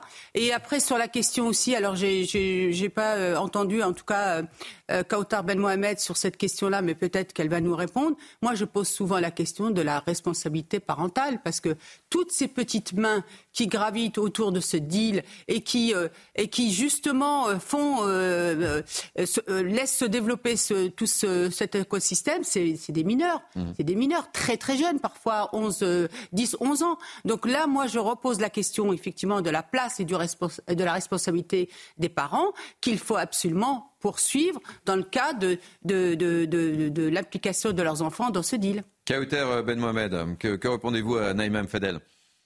Très sincèrement, parce que c'est, ça a été mon travail pendant quelques années, euh, les parents sont aussi victimes des narcotrafiquants, madame. Il faut savoir que nous avons monté il y a quelques années une cellule, notamment pour les parents qui ont déjà perdu un enfant, où c'est les mamans les mamans et les papas, parce qu'il y a aussi quelques papas, il n'y a pas que des familles monoparentales, qui se battent contre les narcotrafiquants, mais qui se battent physiquement contre les narcotrafiquants qui ont pris possession de ce territoire où ils vivent. Eh bien, ces gens-là, madame, il faut savoir qu'ils se font menacer avec des armes sur la table par les narcotrafiquants. Il est place de les tuer et de tuer leurs enfants. Et de regarder leurs enfants. Non, enfin, je... peut-être à Marseille, j'en sais rien, mais moi, ce que je vois, madame, c'est qu'il y a effectivement des habitants qui sont pris en otage, et effectivement, et des parents qui sont euh, impuissants face aussi aux activités de leurs enfants, et ça, pour le coup, ils peuvent aussi demander aide, mais je vois bien qu'il y a aussi, il faut dire les choses, des familles euh, qui sont complices euh, qui savent parfaitement ce qui se passe avec leurs enfants, mais qui ferment les yeux. Et à un moment, il faut aussi que quand... Et moi, je vois aussi autre chose, parce que vous avez parlé du laxisme de la, de la justice. Moi, j'ai vu aussi des enfants se faire arrêter par les policiers, des enfants mineurs, et les parents ne venaient pas les chercher. C'était souvent les grands frères ou les grandes sœurs. Donc on voit bien qu'à un moment, effectivement, on ne peut pas dire que tous les parents sont responsables, mais on peut dire que les parents qui sont responsables, effectivement, doivent aussi rendre des comptes. Euh, très rapidement. je vais vous répondre très rapidement. Moi, j'ai été travailleuse sociale et j'ai habité pendant 30 ans dans une cité qui s'appelle Herbel, où il y a 9000 habitants. Déjà, 9000 habitants, c'est une ville, madame, c'est pas une cité. On va commencer par le commencement. Et moi, je peux témoigner de mon expérience d'habitante et de mon expérience de travailleuse sociale sur toute la vallée du Bonne, pas que sur cette, euh, sur cette, sur cette cité-là qui était située, dit en passant, dans les beaux quartiers de Marseille et pas dans les quartiers nord. Je suis désolée, effectivement, il y a quelques parents qui sont complices, mais moi, je ne veux pas me concentrer sur les deux familles sur 9000 habitants qui sont complices peux me concentrer, madame, ah, sur les 1960 qui subissent ça, et en tant que parent, et en tant qu'habitant, et en tant que travailleur social. Je veux savoir qu'est-ce que Madame, vous mettez en avant le fait que vous êtes travailleur social. Moi, ça fait 40 ans que je travaille sur les quartiers, et j'ai fait pratiquement tous les quartiers très importants. Donc, je mhm. peux vous, aussi vous dire ma réalité ma réalité et, tant qu'on sera un petit peu à circuler, il n'y a rien à voir, ou à minimiser, on n'y arrivera pas, madame. Et ça fait 40 ans qu'on le fait. Merci beaucoup, euh, Kauter Ben Mohamed. Euh, donc, euh, juste euh, que je comprenne bien, l'armée à Marseille, non, c'est pas la solution hein, pour vous pas la solution, malheureusement. Si ça l'était, je l'aurais appelé de, mes voeux depuis bien longtemps, mais ce n'est pas la solution. Merci en tous les cas pour vos témoignages. C'est toujours un plaisir de vous avoir, et notamment, hélas, quand on parle de, Marseille. Euh, mais c'est important de, vous avoir. Et je rappelle que vous êtes président de la Fondation euh, Association Marseille en colère. Voilà, merci beaucoup Kauter Ben Mohamed. On va prendre la direction de, Versailles. Isabelle Puy-Boulot en a parlé euh, dans euh, son journal tout à l'heure. L'émotion est toujours très forte puisque dix jours après euh, une agression particulièrement barbare, la séquestration et le viol d'une retraitée de 67 ans, cette dernière a été retrouvée nue et ligotée en pleine rue. Rappel des faits avec Clotilde Paillet et Sacha Robin et on en parle juste après. C'est ici à Versailles qu'une femme de 67 ans a vécu l'horreur absolue dans la nuit de mardi à mercredi. Elle a été retrouvée nue et ligotée en pleine rue après avoir été violée et séquestrée à son domicile. C'est mon, voisin qui habite juste à côté de la dame qui nous a interpellés pour nous dire que la police voulait nous parler. Donc nous, on était au courant de rien, on est descendu et c'est là en fait qu'ils nous ont tout expliqué. Souffrant d'insomnie, la sexagénaire avait décidé de prendre l'air dans la cour de son immeuble. C'est à ce moment que le suspect s'est jeté sur elle en l'étranglant. C'est une cour commune pour tout le monde du 51 bis, euh, sauf moi et ma coloc, on, a une entrée sur la, sur la rue. Et, euh, dans cette cour commune, en fait, ma voisine apparemment euh, fait une insomnie et le monsieur était là quand elle est sortie dans la cour. Il lui aurait demandé de l'emmener dans son appartement avant de lui asséner une multitude de coups de poing, de la ligoter et d'abuser d'elle pendant des heures. Des faits qui ont provoqué l'effroi dans le quartier. Franchement, ça m'a vraiment choqué puisque j'habite pas loin d'ici, à Buc, et que aussi euh, on est des mamans toutes seules avec nos enfants et ça fait vraiment peur. Un suspect d'une trentaine d'années a été arrêté le lendemain des faits. La carte bancaire et les bijoux de la victime étaient cachés à son domicile. De nationalité algérienne, il faisait l'objet d'une obligation de quitter le territoire français depuis février 2022. Il a été placé en détention provisoire. Caroline Pilas, que dire après un, tel récit, les témoignages? Et, c'est important de le dire quand même, on est à Versailles. Versaille. Versaille. Hein. Il n'y a aucun quartier. Il n'y a aucun quartier, c'est le symbole. Qui est épargné. Hein. On le voit bien, il y a un viol toutes les 20 minutes en France ces derniers temps. Hmm. C'est effroyable, désespérant, terrifiant, c'est innommable. Je ne vais pas aller plus loin parce que je ne veux pas tomber dans l'indécence. Je pense évidemment à cette victime, à l'horreur qu'elle a vécue, comme toutes celles hein, ces dernières semaines dont on a longuement parlé sur ces plateaux. On se dit que si l'exécution de l'OQTF avait été respectée, peut-être que ça ne serait pas arrivé. Et jusqu'à quand, en fait, on va tenir ces propos? Moi, c'est ce que je me dis. Bien sûr qu'il y a des violeurs sur notre sol qui ont la nationalité française et qui doivent évidemment être punis à la hauteur de ce crime. Mais là, il y a une récurrence depuis hein, plusieurs années qui est abominable. Donc, si on ne prend pas en considération, de manière, une fois de plus, navrée de me répéter, mais comme vous, les copains, mm. avec fermeté, hein, ces mm. questions, on se dit qu'il y aura une récurrence. Ça peut arriver à nos filles. Ça peut arriver à nos mères, ça peut arriver à nos sœurs, ça peut nous arriver à nous, dans n'importe quelle circonstance. Je n'ai pas grand-chose de plus à dire, malheureusement. Naïm Kevin Bossuet, peut-être. Oui, non, mais on est ici dans un processus de décivilisation. Il y a encore quelques années, il y avait certains pans de la population qui étaient épargnés, les bébés, les enfants, les personnes les plus âgées, de manière plus générale les personnes vulnérables. Et là, on s'en prend en effet à une personne qui ne pouvait pas se défendre. On l'a maltraitée de manière euh, atroce, 67 ans, ligotée, violée. Enfin, c'est quelque chose qui est évidemment euh, inadmissible. Et encore une fois, quand j'entends une partie du spectre politique qui refuse de faire le lien entre insécurité et immigration. Là, on a quelqu'un qui était sous OQTF qui aurait dû quitter le territoire. Encore une fois, c'est toujours la même chose, c'est-à-dire c'est l'impuissance de l'État qui fait que aujourd'hui cette femme a été victime. Elle a d'abord été victime, pour moi, de l'État avant d'être victime, en effet, de cette personne qui n'aurait jamais dû être sur notre territoire. Voilà, c'est le laxisme tout le temps. Et Naïma me posait une question qui était juste comment se fait-il que cette personne ait un logement? Ben oui, c'est ça le problème, c'est que c'est une invitation. En fait, on parle d'obligation à quitter le territoire français, mais en vérité, c'est une, une invitation. Et vous avez des gens qui sont là depuis 5 ans, 10 ans, toujours euh, au QTF. Rappelons-nous, celui mmh. qui voulait se marier à, à, Béziers. Non, mais le, problème reste de fond, c'est-à-dire qu'aujourd'hui, il faut absolument que ces personnes-là qui sont sous EQTF, on puisse mettre à l'abri euh, la, société. Mais ce qu'on n'arrive pas, parce que euh, Caronil le, disait, aujourd'hui, euh, il ne se passe pas un jour sans qu'on entende parler effectivement d'agression ou de mmh. viol du fait de personnes sous EQTF notamment ou clandestines. C'est un vrai, une vraie question. C'est vraiment la, moi j'appelle ça une, vraiment une, non-assistance à personnes en danger et les personnes les plus vulnérables. Et vous savez, quand on égrène l'actualité, elle est, elle est terrible. Et je ne sais pas si vous avez vu en semaine, on a décidé de lancer avec euh, Serge Nedjar, le directeur de cette chaîne, Thomas Bauder, le directeur de l'information, le journal des bonnes nouvelles. Ah, tant mieux. c'est génial. Mathieu Devez, que je salue, qui est parti en vacances du, côté de la ah Corse. Mais c'est vrai que ça nous fait du bien parce qu'on nous dit souvent, bah oui, vous nous annoncez que de mauvaises nouvelles. Et c'est vrai que lorsque on voit l'actualité de, ce matin qui est lourde, très lourde et, et, anxiogène, on a besoin de respirer. Alors j'espère qu'on lancera le journal des bonnes nouvelles le week-end, évidemment, mais la semaine, je vous engage à regarder le journal des bonnes nouvelles sur euh, CNews. C'est aussi ça d'actualité. On va marquer une pause si vous le voulez bien. On se retrouvera euh, dans quelques instants. On parlera, euh, on parlera, on sera en, direct avec Franck Papazian, président des organisations arméniennes de France, et on parlera de l'exode du Haut-Karabakh. Harold Iman nous rejoindra et on aura également notre ami Elodie Huchard qui nous rejoindra pour la dernière ligne droite de News Weekend. À tout de suite. Il est 13h30, c'est bien midi du week-end jusqu'à 14h. Merci de nous accueillir. Il ne nous reste plus que 30 minutes. Je vous présente mes grands témoins du jour dans quelques instants, mais tout de suite un point info avec Isabelle Piboulot. Rebonjour Isabelle. Bonjour Thierry, bonjour à tous. Après avoir dégainé son premier 49-3 de la saison, Elisabeth Borne a échappé sans encombre à la censure cette nuit à l'Assemblée nationale. La motion de censure déposée par la NUPES n'a recueilli que 193 voix sur les 289 nécessaires. Un rejet qui entraîne l'adoption en nouvelle lecture de la loi de programmation des finances publiques 2023-2027. Près de Nantes, un réseau baptisé Aircoli a été démantelé.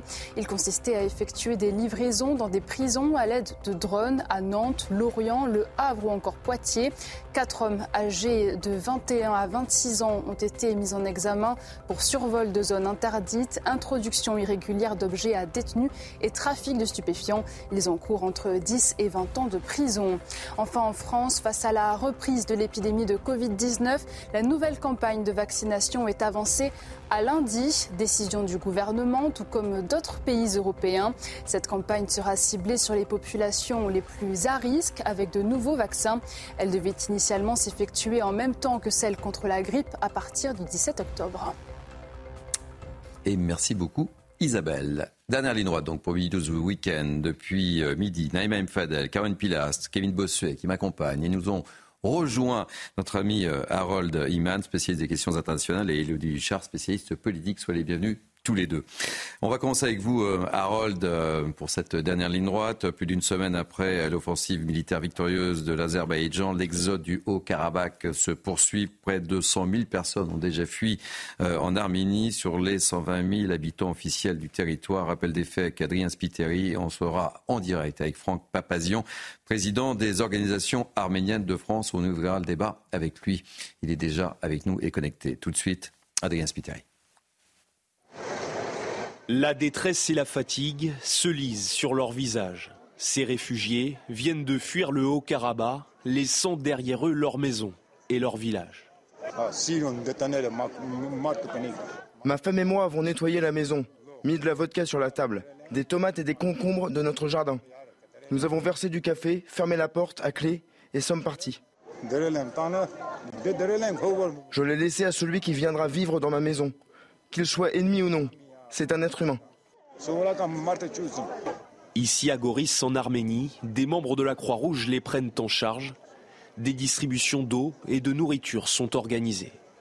Parmi ces réfugiés, des personnes en situation de handicap et des blessés comme Samuel. Ils portent encore les stigmates d'une explosion survenue lundi dans un dépôt de carburant du Haut-Karabakh. À l'origine de cet exode massif, une opération militaire de l'Azerbaïdjan. Pour cette réfugiée, aucun retour en arrière n'est possible. Aujourd'hui, la réintégration avec l'Azerbaïdjan n'est pas possible car nous avons tous deux eu de nombreuses victimes.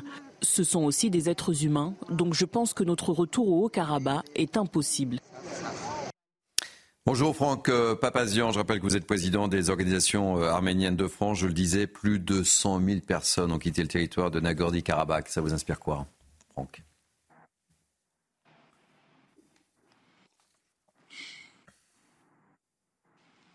La douleur, la tristesse de constater que le monde n'a pas euh, été à la hauteur de la situation, qu'un certain nombre d'États se sont déshonorés, qu'on euh, laisse aujourd'hui en 2023 une épuration ethnique, un nettoyage ethnique se, se réaliser devant les chaînes de télévision.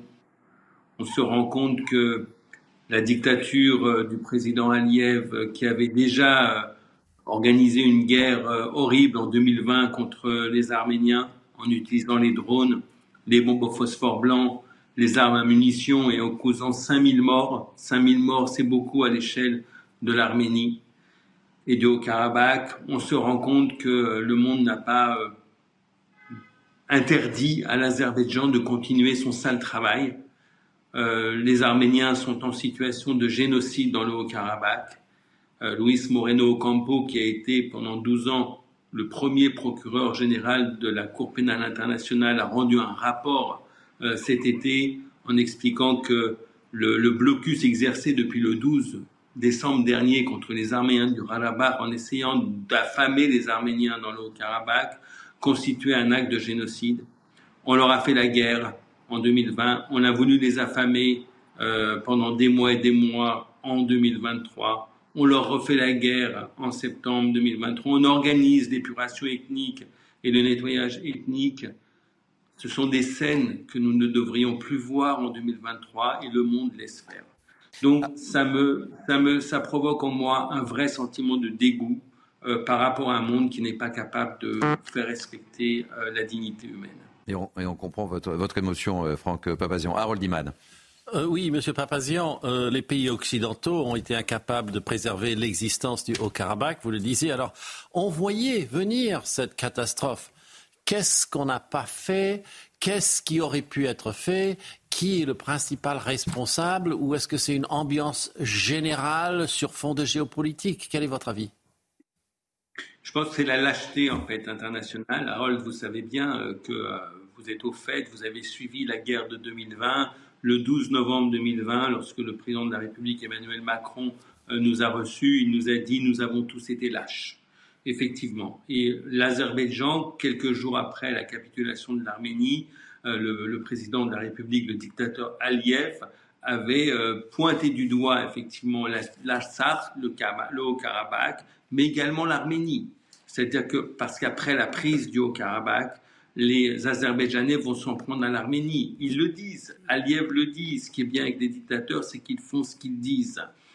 Euh, et donc, euh, il faut anticiper. On n'a pas anticipé. Euh, en mois de février, la Cour internationale de justice a condamné le blocus qui était exercé par l'Azerbaïdjan contre le Karabakh, mais n'a rien fait. À deux reprises, le Conseil de sécurité de l'ONU cet été a condamné le blocus exercé par l'Azerbaïdjan, mais n'a rien fait. Un certain nombre de chefs d'État se sont exprimés pour demander à l'Azerbaïdjan de lever le blocus, mais n'a rien fait. Et l'Azerbaïdjan se croit aujourd'hui autorisé à continuer. Il y a aujourd'hui, on, le voit bien, est-ce que la communauté internationale a pris des sanctions contre l'Azerbaïdjan après cette vaste opération de nettoyage ethnique?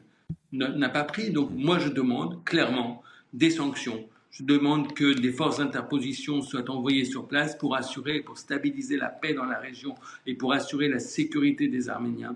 Et je demande au président de la République, Emmanuel Macron, d'expulser l'ambassadrice d'Azerbaïdjan en France et tous les diplomates azerbaïdjanais. Je demande euh, à l'Assemblée nationale et au Sénat de fermer les groupes d'amitié France-Azerbaïdjan et je demande au gouvernement français de geler les avoirs de la famille Aliyev en France. Il faut prendre des mesures concrètes si on veut arrêter cette folie meurtrière, assassine et génocidaire de l'Azerbaïdjan. Kevin Bossuet. Écoutez, j'ai honte. J'ai honte de la France. J'ai honte de l'Europe. On est en train de sacrifier un peuple pour des raisons purement économiques. Pourquoi on refuse d'intervenir au, au Karabakh? Parce qu'il y a le gaz le gaz de l'Azerbaïdjan, en plus c'est complètement euh, hypocrite puisque ce gaz-là vient en fait de la Russie. Mais où sont nos valeurs? On sacrifie nos valeurs sur l'autel de finalement de, petites richesses.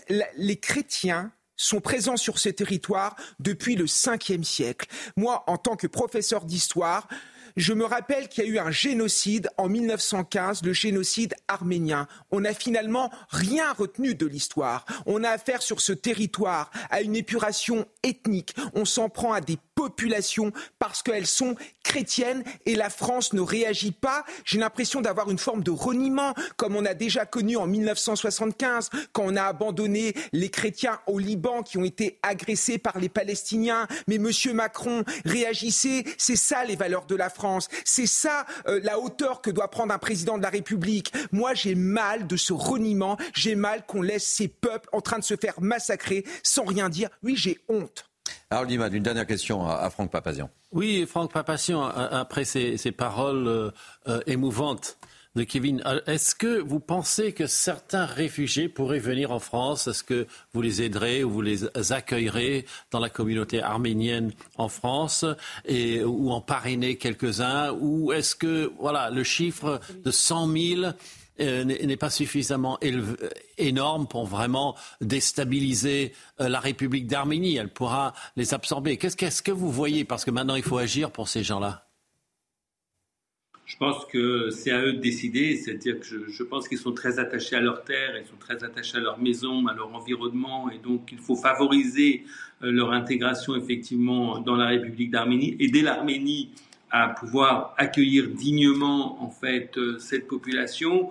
Euh, et si euh, la population, une partie de la population veut effectivement venir dans les pays en diaspora, il faudra que nous puissions les accueillir effectivement dignement. Il y a une grosse, grande cause humanitaire qui est en train de, de, naître aujourd'hui.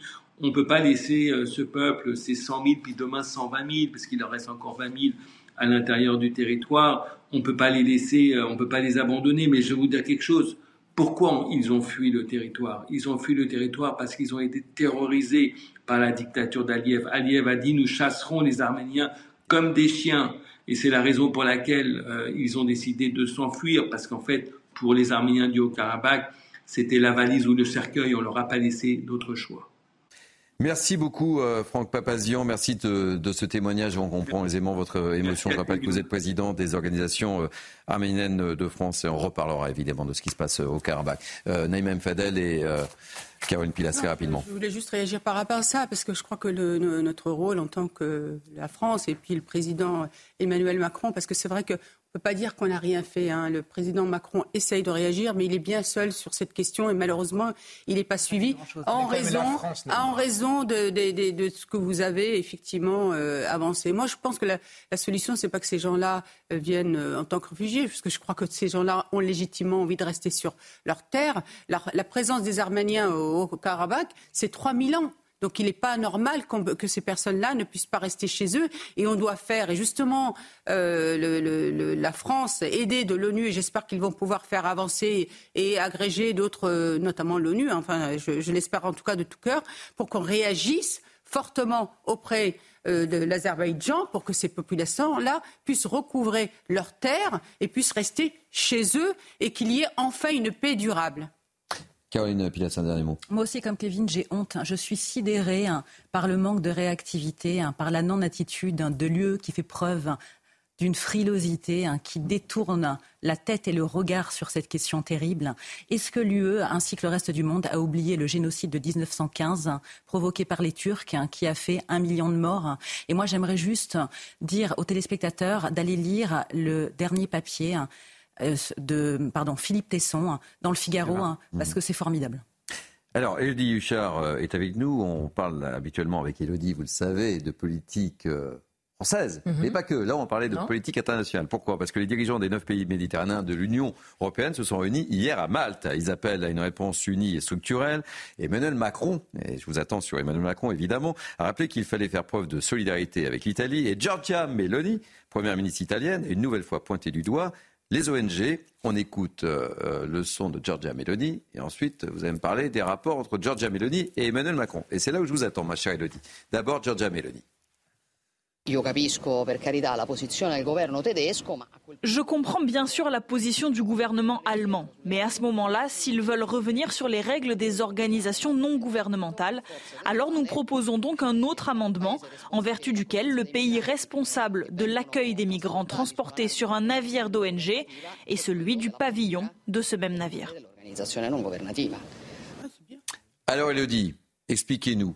Paris, Rome se rapproche. Euh, il y a un rapprochement entre Emmanuel Macron et Giorgia Meloni. Euh, oui, il se rapproche par, euh, par, intérêt parce que c'était assez crispé depuis les débuts effectivement de Giorgia Meloni, notamment quand elle avait refusé d'accueillir le chien Viking. À l'époque, Paris avait jugé ce comportement, je cite, inacceptable. Gérald Darmanin lui-même avait dit qu'elle était incapable de gérer les problèmes migratoires. Ils se sont vus deux fois cette semaine. Ils se sont vus une première fois mardi à Rome euh, en tête à tête. Ils se sont vus aussi à Malte avec euh, Ursula von der Leyen, vous le disiez. Et donc, en fait, il y a un rapprochement parce que Giorgia Meloni comprend qu'en fait, toute seule, elle ne va pas s'en sortir, qu'elle est totalement débordée par ce qui se passe euh, à Lampedusa. Et quand aujourd'hui, elle explique que les Allemands ENCO doivent jouer le jeu, elle oublie un peu qu'elle-même ne jouait pas tant le jeu de la solidarité internationale sur l'immigration il n'y a pas si longtemps que ça. Alors maintenant, bien chacun y va de sa déclaration, expliquant qu'on qu'on va dans le même sens. L'Élysée nous disait mardi que les deux s'étaient entendus sur la nécessité trouver une solution européenne à la question migratoire, qu'il partageait une vision de la gestion de cette question. Et puis, euh, Giorgia Meloni elle-même a dit qu'il y avait une volonté euh, d'avancer euh, ensemble, de traduire toutes ces discussions en actes concrets le plus rapidement possible. Et puis, finalement, elle l'avoue quand même, elle estime que cette situation doit être, je cite, gérée au niveau européen pour être vraiment efficace. Et on se souvient que Giorgia Meloni avait organisé une grande réunion en Italie euh, sur l'immigration et la France avait pratiqué la politique de HS vide. Parce qu'il y a eu ces relations effectivement très crispées où Giorgia Meloni à la fois euh, disait qu'elle ne pouvait pas s'en sortir, qu'elle avait besoin de l'aide européenne, sans montrer qu'elle-même était partante pour pouvoir participer à la gestion de la question euh, migratoire. On voit qu'aujourd'hui ça semble aller mieux. Attention quand même, mm. il y a beaucoup de problèmes à régler. On va voir, comme elle le dit d'ailleurs elle-même, il y a eu des discussions à Malte qui semblent arriver sur euh, des pistes et des solutions. À voir maintenant si elles sont véritablement mises en pratique et si Giorgia Meloni n'est pas tentée une fois de plus euh, de, de, montrer patte blanche maintenant pour dire ensuite que finalement les migrants, elle n'en veut pas et que les autres vont gérer sans l'Italie. Aroliman. Oui, il y a euh, toute une séquence migrants traité par l'Europe. On a eu euh, le, voyage de Ursula von der Leyen à Lampedusa euh, il y a deux semaines. Puis ensuite, il y a euh, eu une réunion ministérielle jeudi à Bruxelles. Et maintenant, il y a le MED 9. Et puis le 6 octobre, il y aura le Conseil de l'Union européenne. Et là, on, passera vraiment dans les détails pour accoucher de quelque chose. Et donc, tout ceci, ce sont des étapes de ce processus. Et donc l'Allemagne aujourd'hui euh, euh, fait la difficile. Euh, son ministre des Affaires étrangères, qui vient du Parti vert, Annalena Baerbock, a rajouté un côté humanitaire dans le dossier, alors que tout le monde pensait que c'était derrière soi, en disant que l'Allemagne financerait des ONG qui euh, vont secourir les euh, embarcations de migrants euh, dans le détroit de, enfin, dans le, la Méditerranée mm-hmm. et au large de Lampedusa. Et, et, et puis, c'est Giorgia Meloni qui a répliqué, ben dans ce cas-là, vous allez euh, uniquement euh, euh, financer vos Allemands, mais alors vous allez les reprendre mm. parce que c'est votre drapeau. Donc ça, on va passer outre mm. très probablement pour arriver à quelque chose d'un petit peu plus costaud. Et là, il y aura des histoires de hotspots européens qui seront extraterritoriaux où on mettra les migrants et on les triera très très rapidement. Merci mon cher Harold, merci ma chère Elodie. Et il nous reste euh, quasiment deux minutes, on va terminer par un sujet un petit peu léger. Quoique, je vous propose de prendre la direction du Royaume-Uni. C'est certainement l'un des arbres les plus connus au ah. monde. C'est en tout cas le plus photographié, le plus apprécié des Britanniques. Le sycomore du mur d'Adrien, cet arbre presque trois fois centenaire, a été abattu. Shocking. Regardez euh, les explications de Chloé Tarka et je vous fais agir très rapidement en guise de conclusion de ce mini news week-end de ce samedi. L'image est déchirante. L'un des symboles de l'Angleterre, le sycamore gap, vieux de plus de 200 ans, a été victime d'un acte de vandalisme. Un gâchis qui provoque tristesse et incompréhension. Il est tellement emblématique. Nous connaissons les connotations de l'arbre, nous savions à quel point il est aimé, à quel point il est emblématique de cette région. C'est assez bouleversant, alors que de nombreuses personnes ont sans doute tiré beaucoup de joie de ce site et ont pris des photos. C'est vraiment dommage que quelqu'un soit venu vandaliser une belle partie de la campagne. L'arbre se trouvait isolé au pied de deux collines, près du mur d'Adrien, un site classé au patrimoine mondial de l'UNESCO. En 2016, il avait été élu arbre de l'année. Selon le gestionnaire du parc, il aurait été délibérément abattu. Nous ne sommes pas en mesure à ce stade de spéculer sur qui ou pourquoi cela s'est produit. Ce que nous savons, c'est qu'il y a une enquête policière en cours. Hier soir, dans le cadre de l'enquête, un homme d'une soixantaine d'années a été arrêté. Naïma, vous avez vu le film de Robin Desbois? Oui, écoutez, euh, moi ça me rend triste en fait, vraiment hein, très triste bah parce que j'ai un rapport. Euh, à la terre, aux arbres, euh, patrimoine, euh, au passé, etc., euh, particulier. Et eh bien, pour moi, c'est criminel. C'est pas du vandalisme, c'est vraiment criminel. Allez, on va terminer par une bonne nouvelle. quand même, hein, c'est important. Il n'y a pas le journal des bonnes nouvelles le week-end, mais je vous ai donné quand même une. Pas encore, ça va venir. Pierre Ditti va mieux. Il s'exprime ce matin dans les colonnes du, du, Parisien. Vous savez, il a fait un malaise mercredi soir alors qu'il jouait sa pièce avec Muriel Robin, l'artiste, parle, euh, parle aujourd'hui dans le Parisien. Il a 70 ans, 78 ans. Il a même prévu de revenir sur scène mercredi et il dit J'aurai toute la mort pour hmm. ralentir. Kevin, hmm. on termine sur une note positive. Mercredi, il serait bah, sur scène. mieux pour lui. non, mais je veux le saluer quand même. Vous êtes dur. C'est bien de terminer. Il a de l'humour. Euh, moi, j'aime beaucoup ce comédien, donc longue vie à lui. Bon, eh écoutez, c'est sur cette note positive que se referme Midi News Weekend. Merci à vous, en tous les cas. Merci pour votre grande fidélité à ce rendez-vous. Ça nous fait bien plaisir. Merci à Quentin Rivet, à Isabelle Tollet, Cynthia Pina qui m'ont aidé à préparer ces deux heures d'information non-stop. Merci aux équipes de la promotion, Jacques Sanchez, Raphaël de Montferrand. Merci aux équipes en régie, à la réalisation Thibaut Palfroy, au son Guillaume Marceau, au cas Ludovic Rémy. Vous pouvez revivre cette émission sur notre site cnews.fr. Tout de suite, c'est 180 minutes info avec l'ami Lionel Rousseau. Moi, je vous donne rendez-vous demain. Alors attention, le dimanche, hein, c'est midi nous, c'est pas à midi. 11h, 13h. 11h, 13h. Soyez au rendez-vous. Nous, en tous les cas, on sera là. La boutique sera ouverte. Belle journée. À demain.